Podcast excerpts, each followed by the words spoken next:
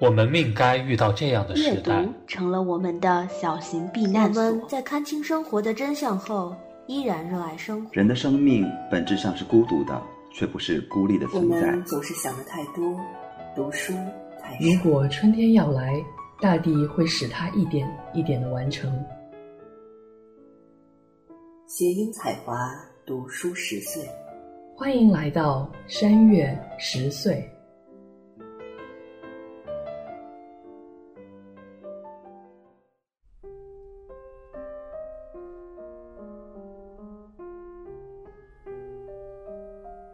各位听众朋友，大家好，欢迎大家来到新一期的山月十岁，我是蒋灵山。我是唐林月，我是东东，我是超超，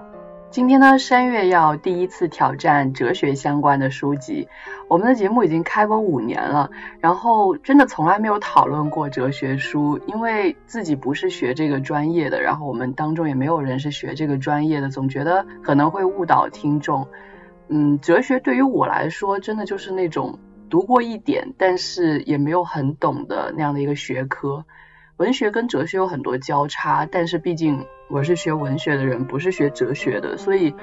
也会有些胆怯吧。既然今天要进行一番挑战，我觉得最开始就应该进行一番自我告白，先说一说自己的一些哲学的学习经历。那我们从唐开始。如果说专业学习的话，我就只有在本科的时候学过现代西方哲学的课，那种思想史的类型，按哲学家来梳理的。我记得好像是从叔本华开始讲，然后尼采、克尔凯郭尔、维特根斯坦、海德格尔什么的。但其实我除了这些名字，还有一些八卦，具体的理论都完全不记得了。我当时期末论文还写了存在与时间。真的是不知道谁给我的勇气，也不知道当时老师是怎么看下去的。我们平时说起哲学，都会觉得很难、很深奥，离日常生活很远。但其实哲学也是有很多分支的，可能会有很多渠道让我们在日常中也会接触到一点儿。比如我们今天讨论这本书里的这些道德思想实验，好多年前不是很流行那个哈佛公开课嘛，公正里面就有很多类似的内容。它就是一个道德和政治哲学的课程。另外，我最近看了一个美剧《善地》，就是好地方，里面有一个角色是一位伦理学教授。剧情里面有那个现实版的电车实验，真的是太好笑了。还有大家可能看过一本书《洞穴奇案》，就是法哲学的一个例子。再有很多科幻电影里面还会有关于科学哲学的讨论，所以其实哲学还是无处不在的。嗯，那东东呢？相比于躺，我的哲学学习经历就更少了，就是真的从来没有系统的学习过哲学，然后甚至连这种什么苏菲的世界这一类的，可能有很多人会读过的相对好读的这种哲学书籍，我都没有读过。然后，但是确实在上一次我们聊疫情期间的读书的那个过程中，我有聊到说我在疫情期间读了算是哲学的书，叫做《自我》这本书，也进行了很多的思想实验，就是在讨论说如果。空间传送一个人这种实验可以成功，那么在这个过程中，你在此处消失以后，在彼处重新组装的那个到底是不是还是原本的自我？然后借此这个思想实验开始讨论我们关于自我的这个概念，通过几代人哲学家的思考有不同的展开。除此以外呢，其实灵山刚刚有说到说我们录这个山月这么多年，从来没有讨论过哲学书。其实我们中间几度要讨论我认为是哲学书的书，比如包括说查拉图斯如是说，当时我也读了，但是最后我们没有录，就是因为我们几个人可能都出于说我们不是学这个专业的，然后可能没有办法把这个事情聊得很好，所以就放弃了。然后我们当时也有考虑读信史，然后我也读了，但是。就也确实是因为我自己就是读完以后没有办法很好的去理解它，然后这本书也放弃了。那我跟哲学相关的学习经历可能主要就是这些。其实东东这番话引起了我很多的回忆。我的哲学启蒙书也确实是高中时代读的苏菲的世界，然后当时喜欢哲学，喜欢到我说啊，我以后要去读哲学系，然后。我的一个亲戚是高中的生物老师，他说千万不要读哲学系，我找不到工作。我就突然想起这么一件事情，然后再包括东东说的我们几度的尝试，我都已经忘了我想让大家读福克的信使。不过说实话，直到现在那本书仍然是我论文一个比较重要的理论书。可能比我们当时要读的时候，我的理解稍微多一些。但是确实，你要我说，我能不能作为一个稍微权威一点的角色，然后能够把控住整个走向，然后能够让这个节目做得比较好，我确实也不敢这么说。而尼采的《查拉图斯特拉如是说》，我到现在也非常喜欢，我常常把它当成那种像是诗词一样的东西，偶尔拿出来，甚至自己念几段，但是。我也是，确实是不敢说我现在说的很好。包括我们前段时间想读齐泽克，我也是觉得这一个人物很有趣了，然后想读，但是确实是书读完了之后，也不敢说自己能讨论的很好。所以其实今天我们要讨论这本书，相对我刚刚举的三本书，还是稍微浅显一点的，所以大家不要被吓跑。这样，那最后我们再来听一听超超，你又有什么样的？哲学学习的经历呢？超超没有哲学学习的经历，本来是想这样说的，但是刚才躺的回答让我意识到，哎，我至少还是看过《洞穴奇案》的，所以可能就是沾点边的也看过一点。然后刚才东东也提到说，我们数度尝试要读一些哲学方面的书，刚才还漏了一个，其实我们之前也提到过，想要读卢梭的《忏悔录》，这几次尝试我都。读了一点点，但是最后都深深的迷茫在了文字的海洋之中，所以就如大家所希望的那样，超超其实不太有哲学方面的学习经历。其实你这样说有点不对，因为至少每一个人大学都学过什么思修、马哲、毛概。可是虽然有那样的课，但是。大多数人那样的课上面不是都在睡觉或者干别的事情吗？对，其实这样的课确实比较教条一点。然后我确实遇到过有老师很认真在教这门课的，然后也确实学到了一些新的东西，但是确实很浅显。这样一相比，我可能是大家之中学哲学相关的书学的最多的。虽然所有的哲学相关内容都是在文学课上学的。所以可能视角也不太一样，然后阅读的深度肯定也没有办法相比。我大学的学习经历就真的是像刚刚说的那些必修的一些思想政治课，然后到了研究生的时候，其实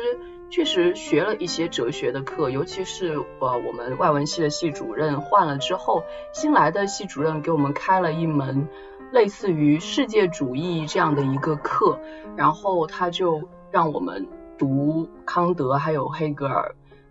那个黑格尔我们真的只读了精神现象学的序言，然后就这个序言我们讨论了两个月，但是其实我也不觉得讨论出什么，但是那个讨论的碰撞其实是蛮有趣的。除了这门课之外，就是所谓的文论课，我有很多的文论课，然后这些文论课里面都会接触到很多思想家。所以不仅仅限于文学，像是最开始的什么亚里士多德呀、啊苏格拉底啊这些都会读，但是读到的东西就是还是非常浅。包括刚刚躺最开始提到的维特根斯坦，我们也有读。然后包括到我上博士课程的时候，我们又遇到了维特根斯坦，也读了他的书，但真的就是很难读懂他在说什么。然后。要运用就更加是不太可能的了。然后后来因为自己的这个论文写的是关于创伤记忆跟记忆的研究，然后就有读到很多这方面的大家，包括弗洛伊德，包括拉康这些人。唉，我也没有办法说自己真的很懂他们，也只是一个皮毛，然后可能只会很浅的用一些他们的理论这样子。所以这一番告白，想告诉大家的就是，我们可能今天的讨论只能给大家一个很入门、很入门的一个介绍。然后，如果大家有兴趣，还是建议大家多去听一些，比如说网上的一些各个大学的公开课啦，或者是再去深入读更多的哲学相关的书籍。你确实可以从苏菲的世界开始，然后再慢慢的深入，然后到读一些原点。我觉得这个过程。还是一个蛮有趣的探索过程。希望大家能够从我们今天的节目当中获取一些信息，然后能够有一些兴趣去探索更多。那说了这么多，我们终于要进入到今天的这本书了。我们今天要讲的这本书名字叫做《无处安放的同情：关于全球化的道德思想实验》。这本书我最开始是看到了豆瓣的推荐，然后就和躺聊了一下。然后后来我在清华大学广播台底下的《居家观影指南之日本篇》，有一位听众叫做 f o f o f，就是 F O L，然后重复了三遍。他也说他看到豆瓣推荐，然后就给我们推荐了。然后他还说，刚好二月疫情爆发，我自己突然爆发了对武汉人民强烈的同情感。他说就是基于这两个原因，他就买了这本书，然后推荐了给我们。我当时还和他说，因为可能找不到电子版，然后录不了。然后后来我们找到了电子版，但电子版的这个。质量不是太好，最后呢是大力给我们扫描了整本书，所以呃在这里要感谢一下今天没有来的大力，也感谢这位听众的推荐。最开始我想说一说这本书的书名，这本书的原文是德文，我昨天跟唐讨论了一下，然后因为我们这里没有人懂德文，所以我们就用 Google Translate 翻译了一下，他直译过来的书名。应该是近处和远处的不幸，同情的尝试。但是呢，这本书的中文译者周宇飞在翻译书名的时候呢，是用了一种比较自由的翻译方式，他加上了“无处安放”这样一个让读者可能心里面会咯噔一下的词汇，然后又配上了全球化这样一个线下还是很火热的话题。一方面是确实吸引了读者的关注，但另一方面我又觉得可能有一点点误导。读完了整本书，觉得“无处安放”这个词其实好像并没有很妥当，因为其实作者讨论的就是同情跟远近之间的关系，而并不是说有没有这样的一个地方可以安放同情。而“全球化”这个词呢，我觉得也是说书中其实集中讨论的还是十八、十九世纪启蒙时期的哲学家的相关的讨论，而不是当下的这个全球化的问题。但是我觉得这个词是挺好的，因为它可以让我们去思考同情在当下全球化的影响下的一些变化。这本书的作者叫做汉宁·里德，他是德国著名的作家、翻译家，莱比锡图书奖的得主，哲学家约阿希姆·里德之子，汉堡大学荣誉博士，著有《长长的影子》笔记本、《征服者》、二十世纪的思想家等作品。这本书的一个介绍，我觉得。它确实是用问题跟小故事来引的，其中一个比较重要的问题就是说，为什么我们总是对远处的灾难报以极大的同情，却对身边的不幸兴趣寥寥？世界被科技手段无限缩小，也把远处的不幸拉近到每个人身边。狄德罗相信，无感的界限就是道德的界限。传媒技术将我们的感知力拓展到全球。让我们对千里之外的陌生人似乎也产生了道德责任，而卢梭认为，人类的情感被距离拉伸时，必然会挥发暗淡。我们之所以如此关注远处的灾难，正是因为不愿意承担身边的义务。作者引用了十八世纪以来的几个著名思想实验，巴尔扎克、卢梭、伏尔泰、亚当·斯密等启蒙精英，到托斯托耶夫斯基、弗洛伊德、荣格等文学与思想巨擘。跨越时空的思想交锋，掀起了一场关于世界大同的道德辩论。我刚刚有说到，这本书其实它是分为四个部分，然后每个部分都是以一个思想实验来引出。这是我觉得这个书里面最有趣的一个地方，就是我们讨论哲学命题的时候可能会比较艰涩，但是加上这样的思想实验，就会觉得非常有趣，也能激发更多的讨论。他的四个思想实验分别是：杀死满大人，也就是说，若单凭意念就可以杀死一位远在北京的满大人，并因此致富，你会怎么做？第二个部分叫道德的地理学，说的是年轻的中国妇女在裙下半露出穿绣鞋的小脚脚尖，在北京招来的灾难，比世界上最美的少女在台盖特山路跳裸体舞所引起的后果还要严重。第三部分叫做遥望远处的灾难，然后这个思想实验是里斯本变成了废墟，在巴黎人们还在跳舞。最后一个部分叫做塞住两耳的哲学家，说的是房间内哲学家正撰写一部关于社会幸福或是普世道德的著作。正在这时，有人在他的窗子底下被谋杀。他听到这个不幸者的惨叫，但在斟酌了一番之后，决定对其不闻不问。他不希望自己关于普世伦理的工作遭到打扰。哲学家思考整个人类命运的工作如此重要，眼前的不幸丝毫不能打动他。所以在听了这些思想实验之后，大家可能已经可以看到，其实这本书最关键的一个词就是同情。同情这个词有很多的意思，包括同一性质、同心或者是同伙这些意思。而我们现在一说到同情，立马会想到的意思就是对于别人遭遇在感情上发生共鸣。或对别人的行动表示理解、赞同，这个意思其实更多是在现代社会才出现的。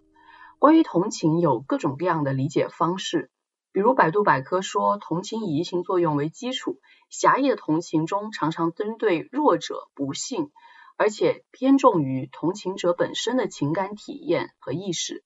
但对弱者、不幸的判断常常带有过多的主观成分。且考虑到潜意识中情感在行为中的体现，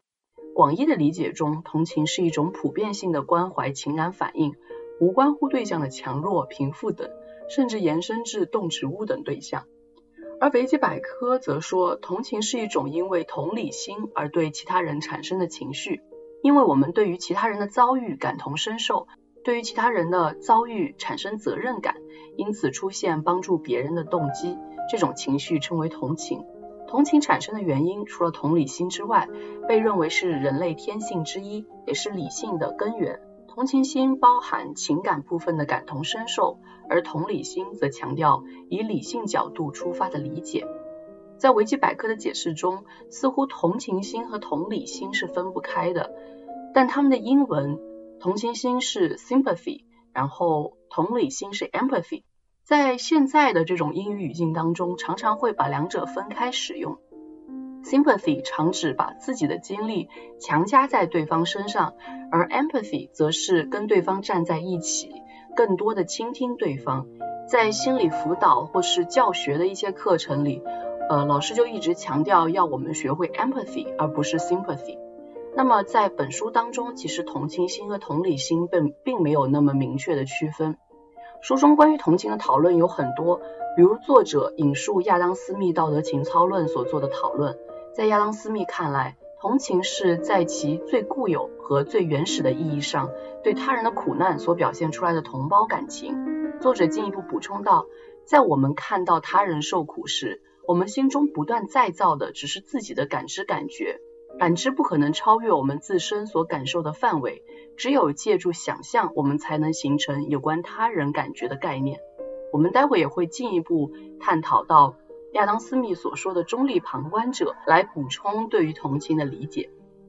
又如伏尔泰认为，人是由理性与怜悯在意外的共同作用下逐渐清晰起来的存在。但同时，在里斯本大地震的讨论当中，伏尔泰又指出，人们的同情中隐藏着自怜。同情依旧无法与自私分开，而托克维尔在平等的边界这一块又讨论到同情心的有效范围，也就是平等关系的范围。那我们可以听到作者在整本书的讨论当中说到了很多关于同情的边界的内容。那我想问大家的第一个问题就是，大家觉得同情的边界在哪里？我也希望大家能够结合当下的一些情况。另外一个想问的就是，你是否在这次的疫情当中看到了同情的边界？那我们从哪开始？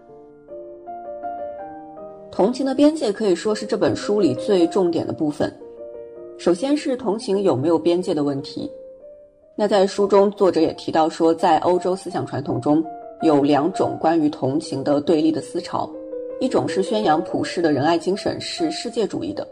认为我们在面对身边人的不幸以及地球另一端的陌生人的灾难的时候，反应应该是一样的，不管是时间还是空间上，他们会认为同情是几乎没有边界的，而且这种广泛的同情还被认为是标志着道德的进化。另一种呢，就是很多人会持对立观点，比如说狄德罗认为时间和空间的距离会使得一切直觉和一切形式的良知变得迟钝。那萨德也讨论过同情在物种上的边界问题。卢梭也认为说，人性如果要延展到全世界，就会蒸发变弱。那至于同情的边界在哪里，大家可能都没有一个明确的答案，因为不像是第二部分讨论道德、法律、正义的边界那样，同情的边界还是相对模糊的。就像是卢梭讲的情感的强度、范围。都与他被习得时的条件相关，所以在我的理解中，同情的边界首先肯定和我们现有的社会或政治意义上的边界，比如国界呀、省界什么的，不是完全重合的。那边界在哪里，是和每个人的经历和状态，以及是否有利益牵扯、灾难具体的情境、传播手段等很多条件相关的。比如说陶渊明写的“亲戚或余悲，他人亦已歌”，也是讲了这么一个同情的边界的意思。那如果说到这次的疫情呢，我觉得同情的边界体现的还是很明显的。比如最开始大家都在说武汉加油加油，但是疫情和地震这种灾难不同，对于远处的人们来说，感受到了自己的利益被波及，于是同情一下子就回撤了，出现了很多针对武汉人、湖北人的歧视事件。这就是卢梭在《艾米尔》里讲的对远处灾难的同情，道德成本很低，也是亚当·斯密讲的。富有人性的伦敦人对远方灾难感到短暂的同情和震惊，但是，一旦涉及自身，就会彻夜难眠，因为对自己的这种自怜情绪会远远大于对远方千万人的同情。接下来，当国内的危机逐渐解除，海外疫情兴起的时候，其实又出现了相反的情况。我们在网上也看到非常多嘲讽外国人的言论，当然，这里也会受到现在传播方式啊、媒体的影响。那其实这时对远方的同情就是极低的，也就是前面讲的主体距离苦难的现场越远，与受难对象之间的联系越少，同情心就会递减。嗯，那东东呢？前面大家已经就是都讲了同情的。其实不同的定义，然后也讲了，就是书里面讲到的狄德罗、萨德、卢梭对于这个同情的边界的一些讨论。那我觉得这里面其实涉及到同情的边界的三个方面，首先就是同情的对象，其次是同情的时间，第三个是同情的这个空间范围。那同情的对象就包括说，你同情的对象可以是人，那也可以是更。广泛意义上的动物，甚至包括植物。那有的哲学家可能认为，同情的对象仅限于跟我们有相同或者类似感受的人。那有的哲学家可以认为说，同情的这个范围可以进一步的扩大，扩大到我们可以去理解它的动物，甚至进一步扩大到植物。但是也有持相反观点的哲学家。那除此以外呢，时间也是一个很重要的维度。那就是说，我们到底。去同情的对象是仅包括现在发生在这个世界上的人，还是说可以包括过去的一些发生的事物或者人，甚至我们的同情的对象可以包括说未来发生的一些事情？那这里面时间呢，还有另一个就是维度，就在于说同情的时间的持续的范围，就是就像唐刚刚说到的，我们可能对于远方的同情是一个持续时间很短的一个行为，而对于我们自己发生的事情，可能是一个持续时间彻夜难眠很长的一个时间范围，这也会涉及到同情的这样的一个边界。那最后一个呢，当然就是空间，这也是这本书里面讨论的最多的，就是对于远方的这样的一个同情。那在这里面，就是说，可能这个物理空间上的边界，既包括说国家的这个边界，就是像我们在这一次在疫情中，就是可能我们对于中国发生的事情。可能比较容易产生同情的感受，可能在中国边界之外的这种人，可能相对来说这种同情的感情的程度就会变弱。那除此以外呢，就显然这种距离的远近，包括说，比如说当时疫情最开始发生的时候，在武汉。这个疫情比较严重，那身处武汉周边的省份，包括我，我就是在江西，而且确实离武汉非常的近。那对于这周遭发生的一切，就会除了说有对武汉人民的同情以外，也会对于自身这种安危的担忧成分也有。那可能如果相比来说，在这个疫情的早期，那身处国外的一些人，相对来说，对于国内的这些同情就会相对的更少。到疫情发展的后期，这种。位置又会发生变化。那既然也说到疫情，那我觉得在疫情的过程中，就像唐所说的，其实对于同情的边界感受是非常明显的，就是会确实的知道说，比如说我们的同情首先受制于说我们对于信息的获取方式，只有当我们比如说我们通过微博、微信也好，或者通过电视新闻也好，当我们知道就是周围发生的一切的时候，我们才可能有这个同情的。这个基础。如果我们连就是周围发生了什么都不知道。那这个同情就无从谈起，除非这件事情确实的发生在你周围，你周围出现了确诊的患者，你周围出现了就是奔赴战战场的医生，那你才可能产生这种同情的情绪，否则的话就非常依赖于你的这个信息的获取手段。那除此以外呢，就像唐刚刚也有说到的，在这个过程中，明显的感觉到就是不同文化对于这个同情的这个。作用因素就是，也许会存在说，比如说美国和中国在这个抗击疫情的过程中，因为政治制度的不同，因为文化的不同，然后也因为就是疫情发展阶段和。大家处理的方式的不同，所以其实对于我们更容易理解的政治制度，对于我们更容易理解的文化，我们也更容易产生这种同情的心情。但是确实，嗯，我觉得就是在这个过程中，你能感觉到同情一定是有边界的，但是它具体在哪里，你又是无法去明确的把它指出来的。嗯，那超超呢？嗯，我觉得其实。同情的这个边界，我们在现实生活当中也会感受的非常的明显，因为我们对于不同的对象、不同的这种情况，然后我们所抱有的这种同情的感觉，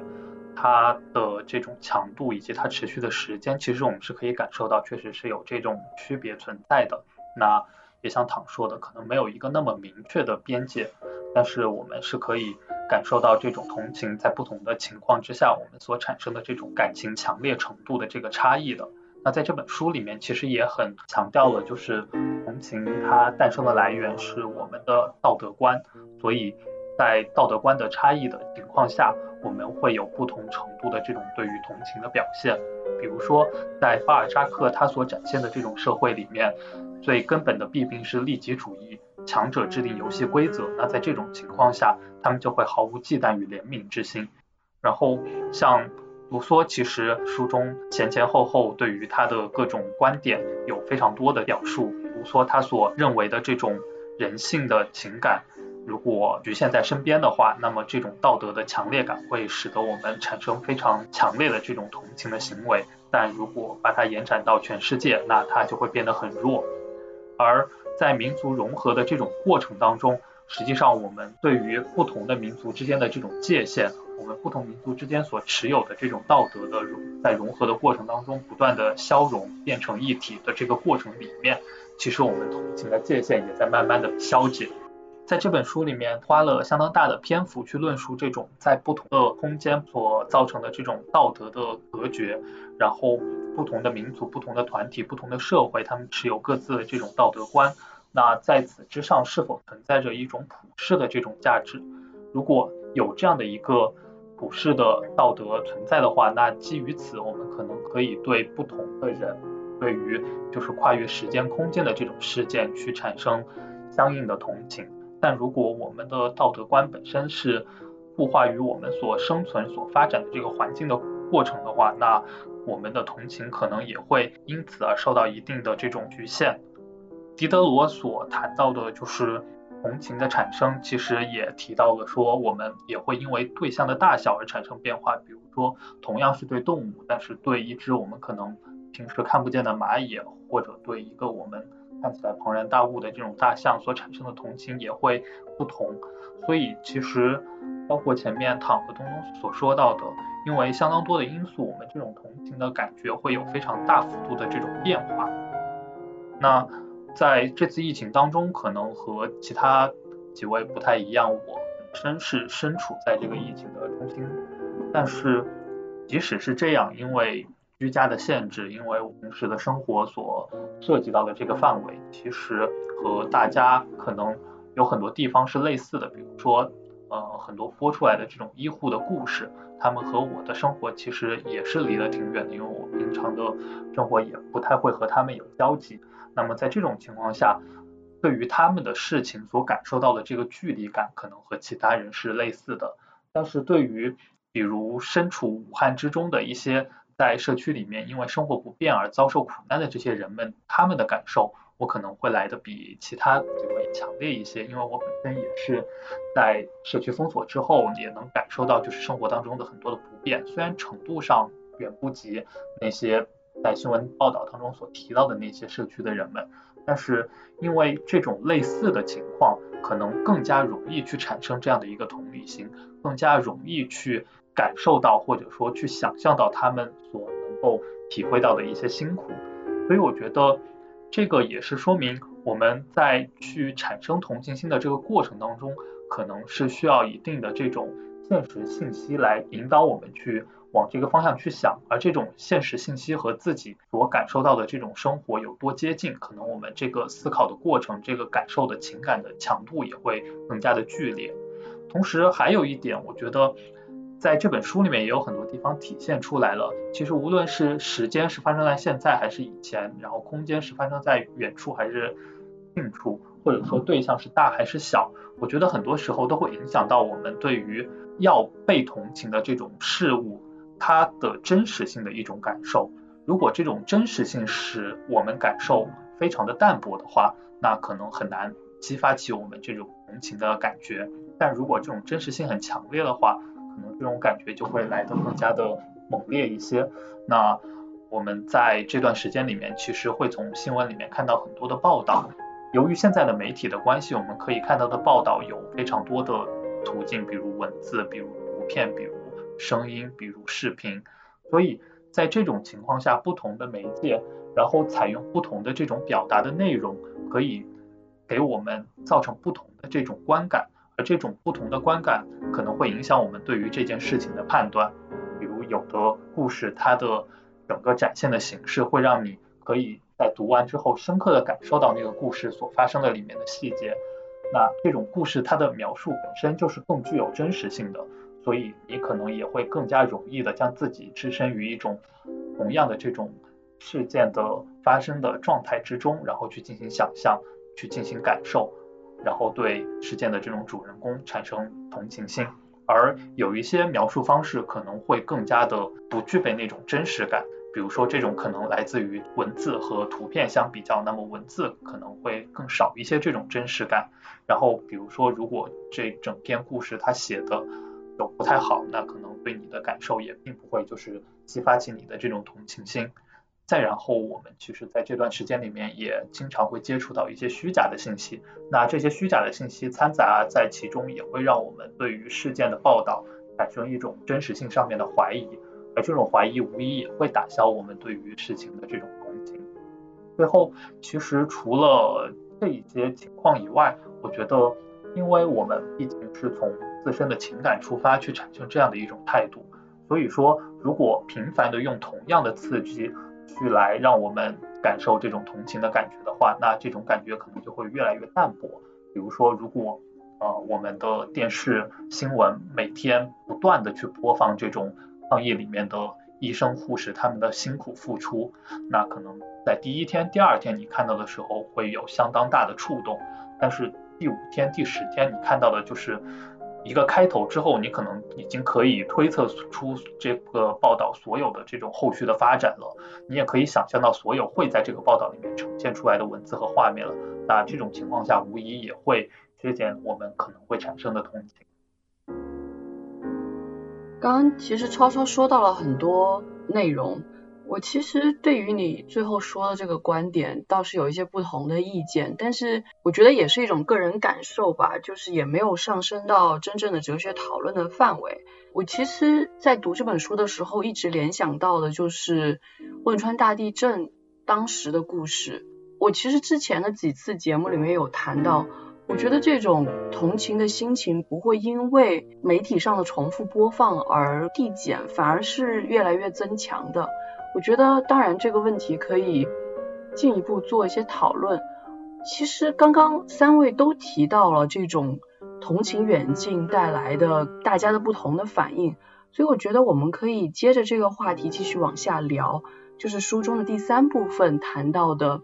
遥望远处的灾难，也就是说，如果里斯本地震了，那巴黎它可能还在跳舞。然后就会让哲学家们进行这样的一番思考，就是说，当听说这座欧洲大都会里数万人瞬间在地震中丧命，人们还要为了自己身上微不足道的疾患耿耿于怀吗？远在欧洲其他城市的居民，应当以何种姿态来面对里斯本的悲剧，才算是合乎仁义道德呢？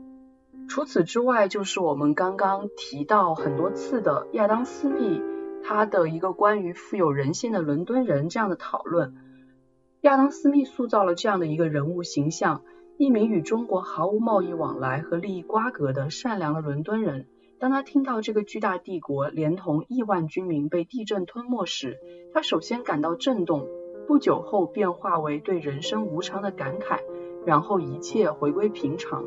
讽刺的是，如果这名伦敦人在睡前得知自己将失去一根小手指，他会彻夜难眠，惶恐不安。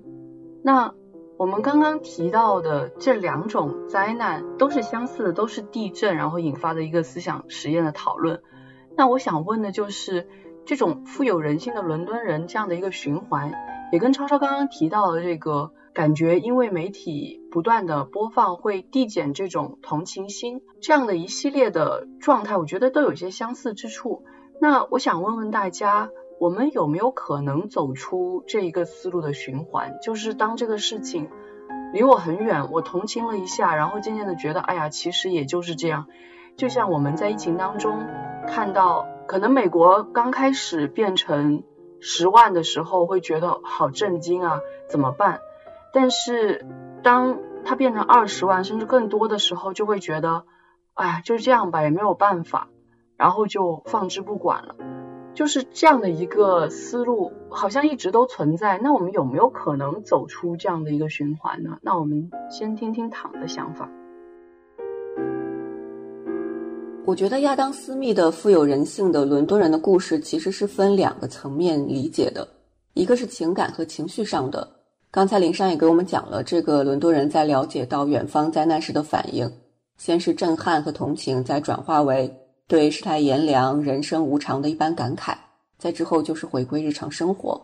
而在面对自己不幸的时候，自我的情绪会远远大于对远方千万人的同情。那另一个层面是行为上的。亚当·斯密担心的就是在实际行动中，人们也会像情感世界里一样，把个人的利益放在优先位置。我在看这部分的时候，其实还是蛮受触动的，因为他描述的这个情感过程实在是太普遍了，也一直发生在我自己身上。但我会觉得，在情感层面，这个过程没有什么问题，因为人的注意力是有限的。我也觉得同情是有边界的，所以我更关注的是行为层面的。情绪有没有转化成行为，或者转化成了哪方面的行为？那如果说到疫情的背景下，在很短的时间里，远处和近处的灾难已经融为一体了。我们前面也提到说，出现了很多为了自保而排斥甚至伤害他人的行为，但同时也有很多人做了很多工作，线上线下，甚至有人付出了自己的生命，都是非常让人感佩的。但是在做出伟大行动和做出伤害他人行为之间的，其实才是绝大多数的情况，可能就是情绪没有转化成行为，甚至没有情绪，或者是有一点利己的行为，有一点向善的行为，都是比较普遍的。亚当·斯密提出中立旁观者来克制大家偏向恶的情绪，但我会觉得，我们也许可以进一步，先摒弃闭眼为盲、塞耳为聋，在不作恶的基础上。把情绪转化成积极的行动，所以我觉得这个思路循环，你想走的话是一定可以走出去的，而且可能没有想象那么难，因为不可能人人都做出惊天动地的举动，但是只要想要做事，是有很多微小的事情可以做的。就像卢梭讲的，首先要对身边的人好，比如封城期间帮邻居老人买菜，给路边的环卫工人一个口罩，都是走出这个循环的一小步。当然，你越有能力，越有想法，越有意愿，可以走出的就越多，做到更多，也会触及到更广的范围。这也是我对自己的一个期许。另外，我会觉得说，个人的能力是有限的，是无法替代制度的力量的。我们歌颂英雄，但我们不需要英雄主义的号召。在日常生活中，社会可能需要建立健全更多的机制，比如更透明的慈善捐献渠道，更完善的义工体系。去帮助引导人们迈出那一步，做出更多的微小的事情，但同时更要尊重和保障那些想做事、努力做事的人。那东东呢？我认为，首先就是在于说，当林珊提出这个问题，说我们能不能走出这个循环的时候，就像唐说到的，首先，如果在情感层面上。我们能不能走出这个循环？那就意味着说，我们其实就回到了我们开始讨论的那个问题，就是在于说，是不是这种普世价值，或者说对于远方抱有同情，应当抱有跟在近处一样的同情，是一种更高层面上的道德、更文明的社会的行为。是不是有这样一个假设在里面？如果是这样一种假设，那其实就会又会落回到前面这些哲学家的讨论，就是如果当我们把这种远处和近处的同情一概而论，那是不是就可能存在着说，因为我们要对远方的事物抱有相同的同情，然而我们又。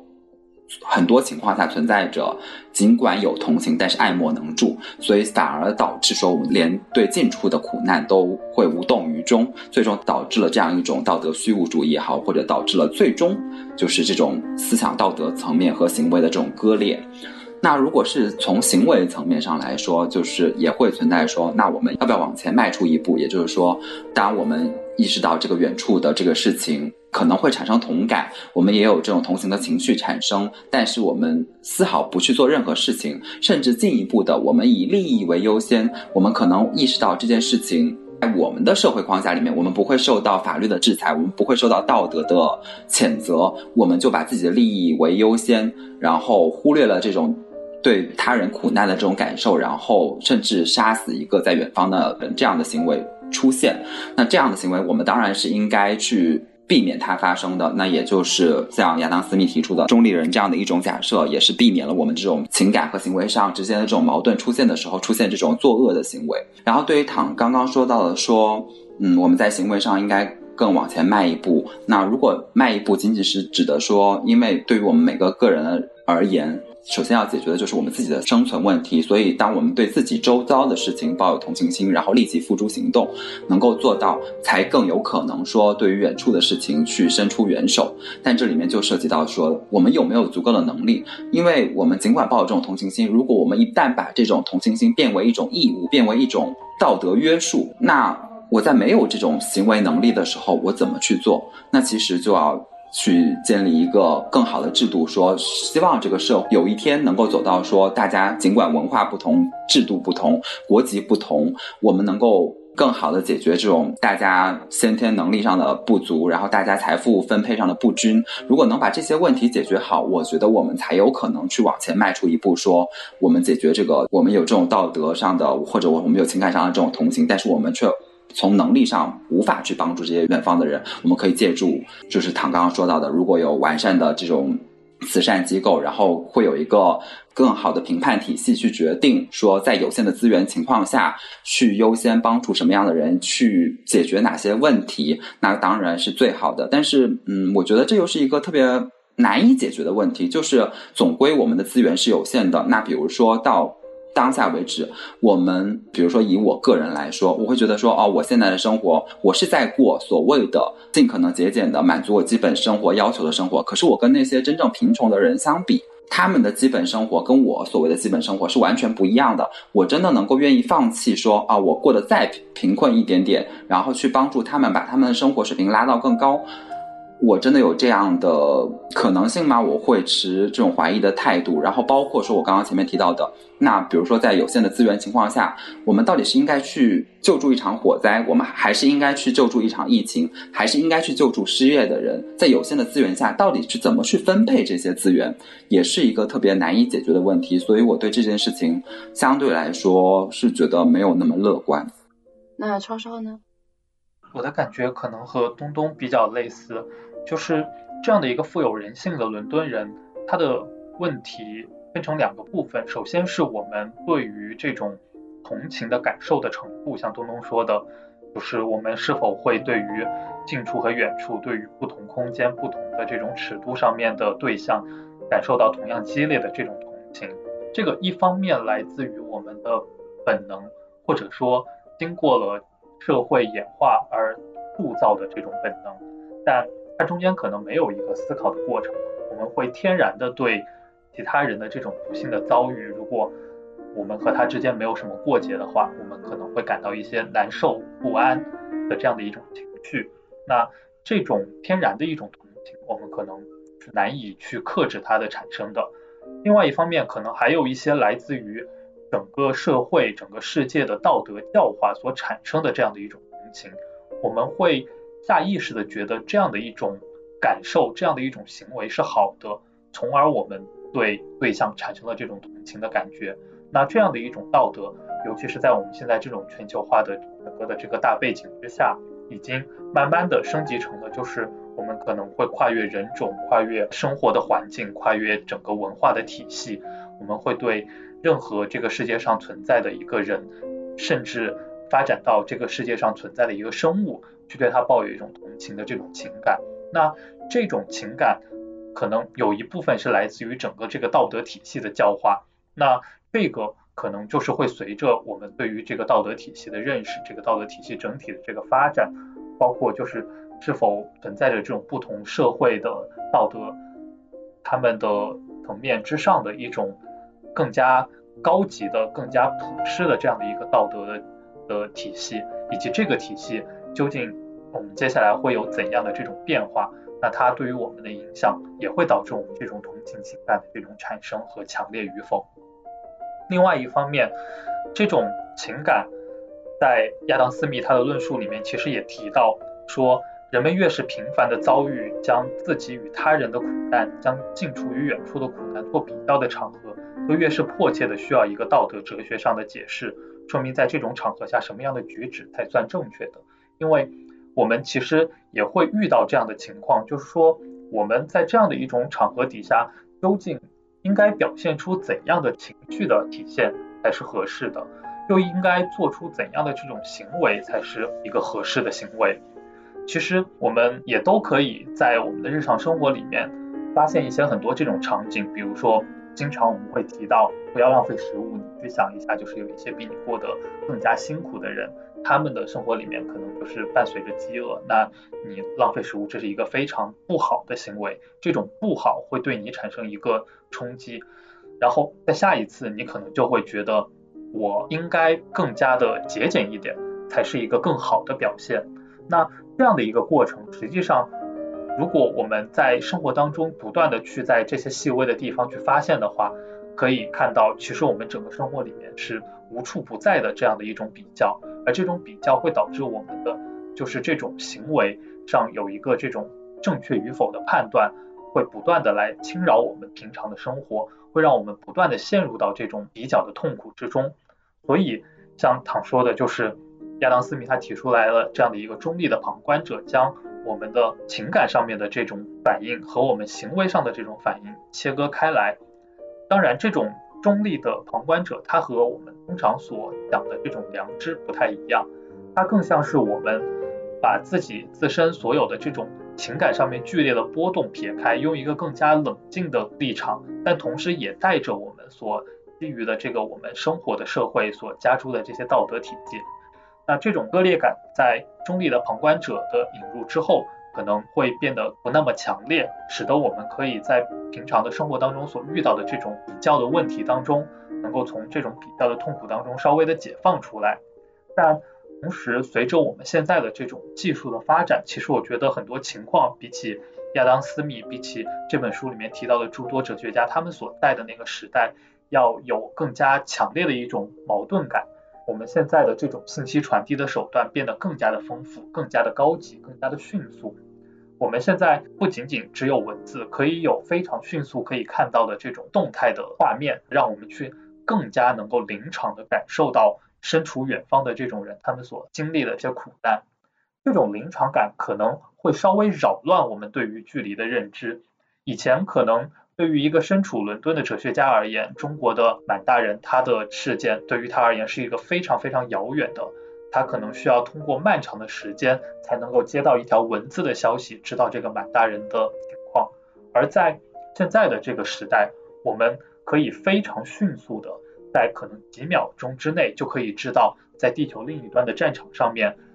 战争迫害的儿童他们所遭受到的这种巨大的苦难。同时会以非常丰富的这种媒体的形式，再加上我们现在更加发达的这个媒体行业所孕育出来的这种，比如文字能力、图片摄影的能力、视频的这种能力等等，这种展现能力，来让我们更加能够强烈的感受到那种痛苦，那这种情况下，其实我们的这种距离感，我们的这种衡量的这个标准可能会被扰乱，让我们觉得就是其实你将关注点放在哪里，哪里就是痛苦最强烈的那个明显的那一个范围，哪里就是同情所产生最强烈的地方。所以，如果当你就是去翻看这些，比如说在战乱地方所发生的这些事情的报道的时候，你会强烈的感受到那种痛苦和同情。同时，在你忽略的地方，比如说你身边所发生的事情，反而因为这样的一种信息传递的能力所造成的这种颠覆，使得你身边的发生的事情，只要你不主动的去看到的话，它可能就是没有那么的强烈。而在你身边发生的事情很多，又很有可能是一些比较日常的事情，我们毕竟身处在一个比较和平的社会里面。那这些事情，如果我们抛开它的距离的区别之外，它的这种种族的区别之外之后，如果单看这个事情的严重程度，那又很有可能严重的事情恰恰常常都会发生在离我们比较远的这些地方。所以我觉得在现代社会里面，我们会经常遇到这种在同情对象上面的这种空间和时间的差别的这种导错，导致我们更加的陷入到同情和行为之间的这种矛盾和痛苦之中。所以我觉得在现在的这个环境底下，这个情况可能。比较不乐观吧。嗯，其实刚刚大家在说的时候，我一直在想东东提出来的这个问题，就是关于资源分配的问题。他让我想到了最近我一个同学对于美国疫情的一个评价，就是当我们去看一个美国疫情当下死亡人数的一个人口分布的时候，我们看到更多的那些死亡的人。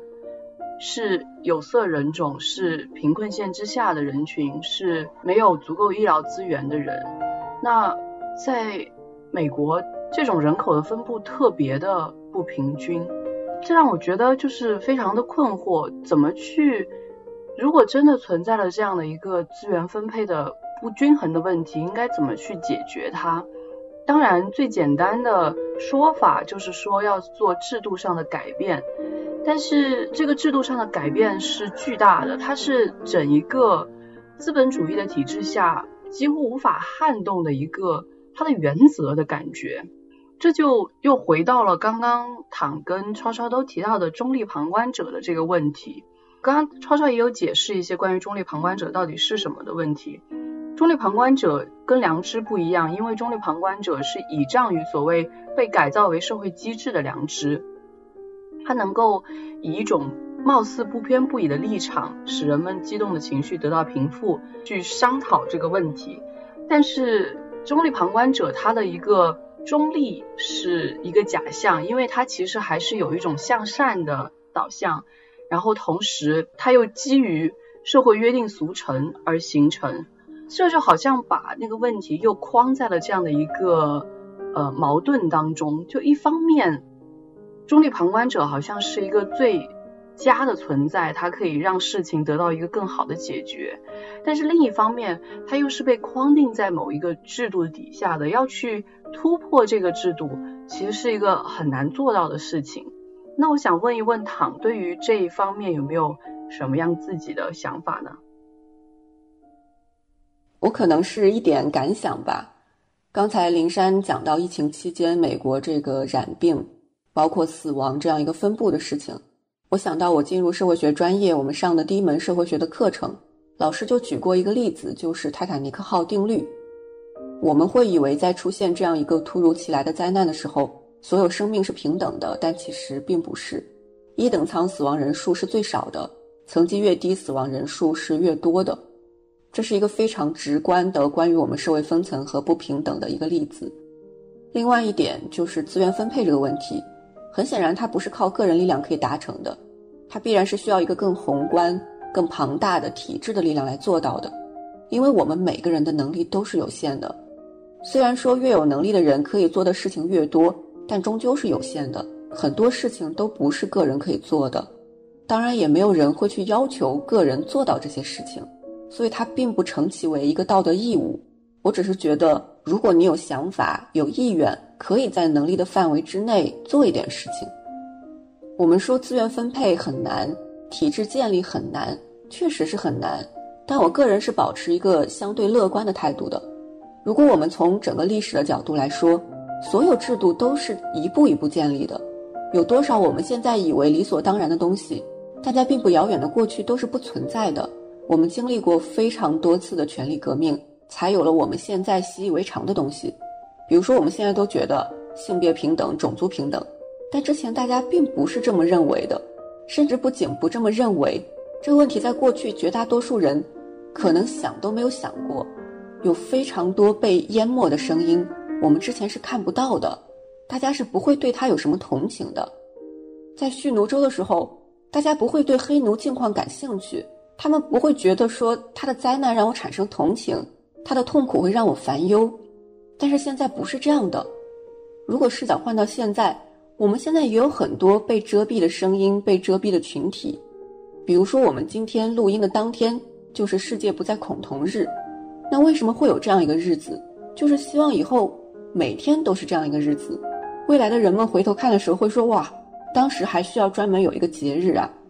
所以我在整体上是乐观的，但同时我也坚持认为，个人的行动和制度的力量是缺一不可的，而且是互动的。制度并不是自己建立的，是人推动的。我们可以选择坐在这里期待某一天会变好，但我们也可以在自己的能力范围内走一小步。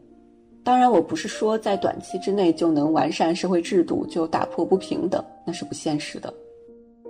其实刚刚我们谈到的这些问题，我觉得都很重要，也值得大家去更多的思考。我一时半会真的说不出太有逻辑性的可以继续启发大家的话，但是我希望我们提出来这些问题，或者我们甚至逻辑混乱的地方，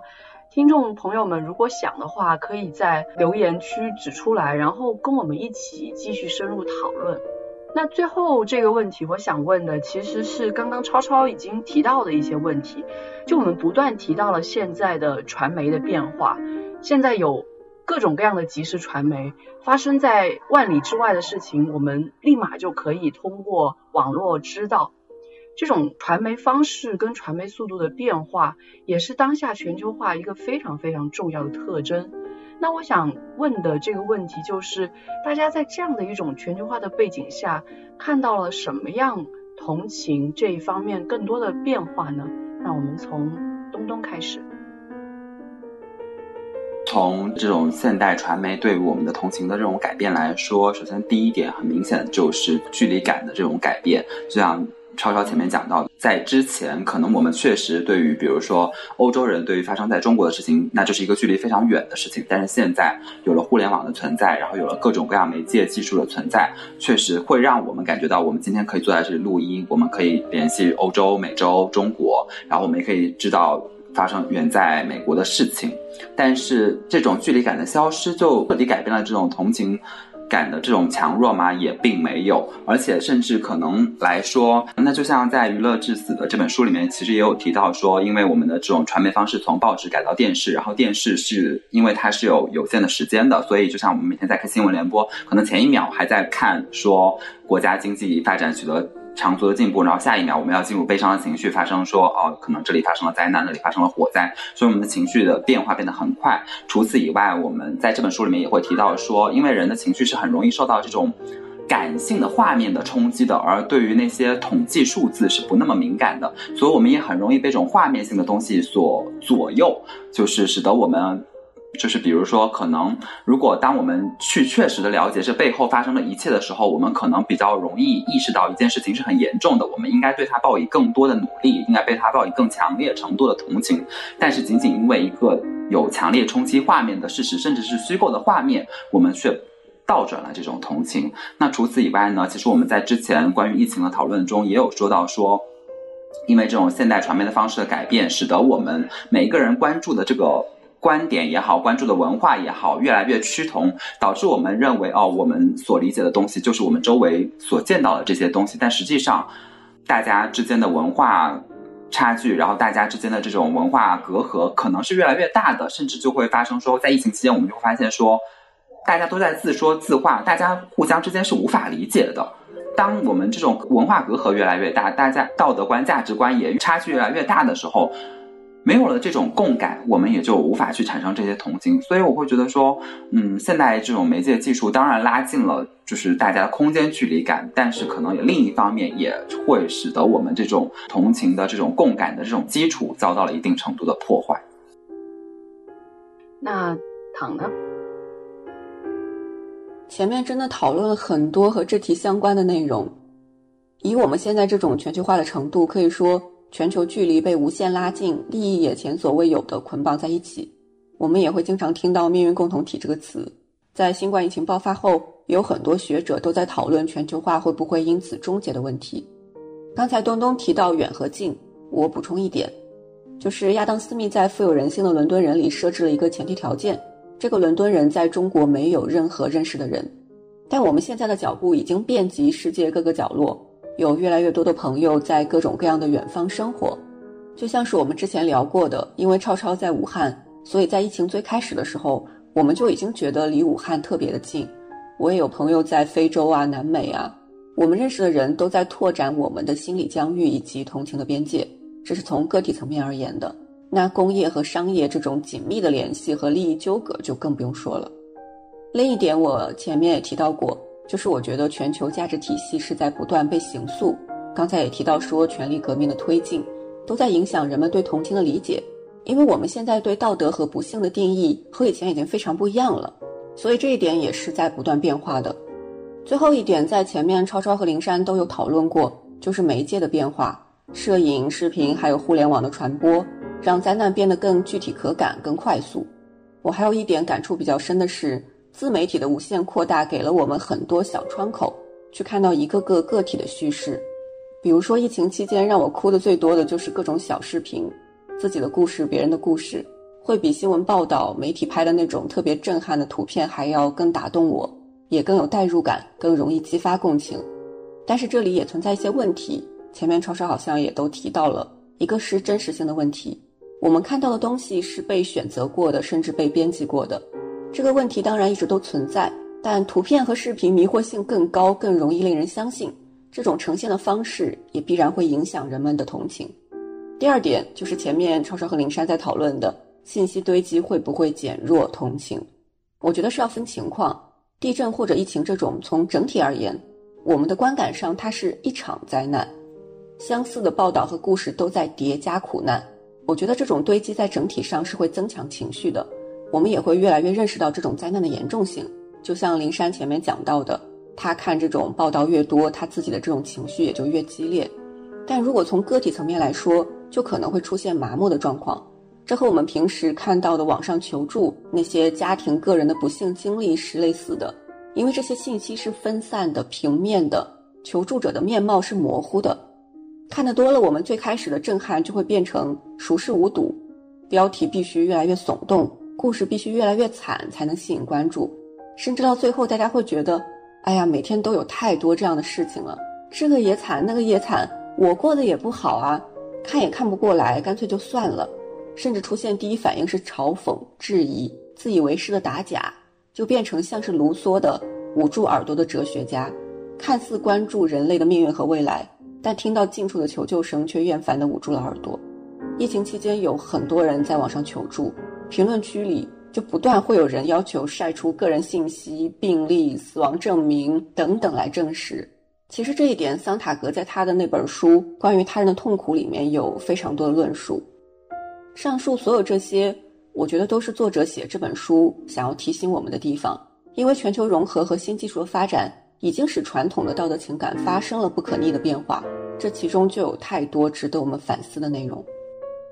其实前面我也讲到了关于现在的媒体所带来的这种我们对于空间、对于这种种族、民族等等差异上面的一种认识和感官上面的导错。那刚才唐也提到了说，其实现在的这种媒体的信息量越来越大，然后不同的这种渠道也越来越多，不同的国家的官方的信息、民间媒体的信息和个人的这种信息，就是在观感上会有不同的这种感觉和体现。同时，我们现在也有一个非常重要的不同，就是我们有相当多的信息其实是来自于社交媒体。在社交媒体上面，其实我们天然的是存在着个人对于信息的选择的。所以其实我们接收到的信息已经在最开始由我们的这种喜好或者说我们的这种关注的倾向进行了一次筛选。那在此情况之下，我们在基于这些信息去做出反应，那这些反应同样也是会受到我们这种个人选择倾向的一些影响的。再也就是刚才唐所提到的关于真实性、虚构的这种问题，我们现在所面对的信息，不管是种类啊、规模啊等等，在各个意义上面来讲，比起以前来说，有了非常长足的这种发展，而且这种发展不仅仅是一种量上的，更是一种质上的这种变化，导致我们情绪的反应，导致我们对于周边、对于世界所发生的事情的认知的形式，在产生一个巨大的变革。可以想象，如果今后 VR 的技术的发展、AR 技术的发展，我们能够有了更好的这种虚拟现实技术，我们可能还会体验到更加强烈的这种变革。比如说，如果通过虚拟现实技术去感受这种新闻报道的话，内心所激发出来的这种情感的反应将可想而知有多么的强烈。那同时，通过这种虚拟现实技术，一个虚构的故事也能够让我们将它认为是现实。那这种情况下，我们对于虚构的人物和对于真实的人物如何区别？对于他们的这种故事，我们以怎样的情感去对待？这其中的差别又会怎样？其实我觉得，在今后的这种技术的发展，真的会导致我们关于同情的产生和同情的处理会有极大的变化。那刚刚我们讨论了很多关于同情边界、同情在不同时代背景下发生的变化。总之，这一个人类的情感应该是一个值得我们一直保存下去，然后值得不断发扬的一个情感。但是，到底在怎样的状况下应该做出怎样的情绪反应以及怎样的行为应对，我觉得说白了都还是自己的一个选择吧。那。这一期节目还是希望在这样的疫情的特殊的状况下，能够带给大家更多的思考、更多的反思，然后也希望大家能跟我们继续在评论区进行讨论。那今天的节目就到这里了，我是蒋灵山，我是唐林月，我是东东，我是超超，我们下期节目再见，拜拜拜。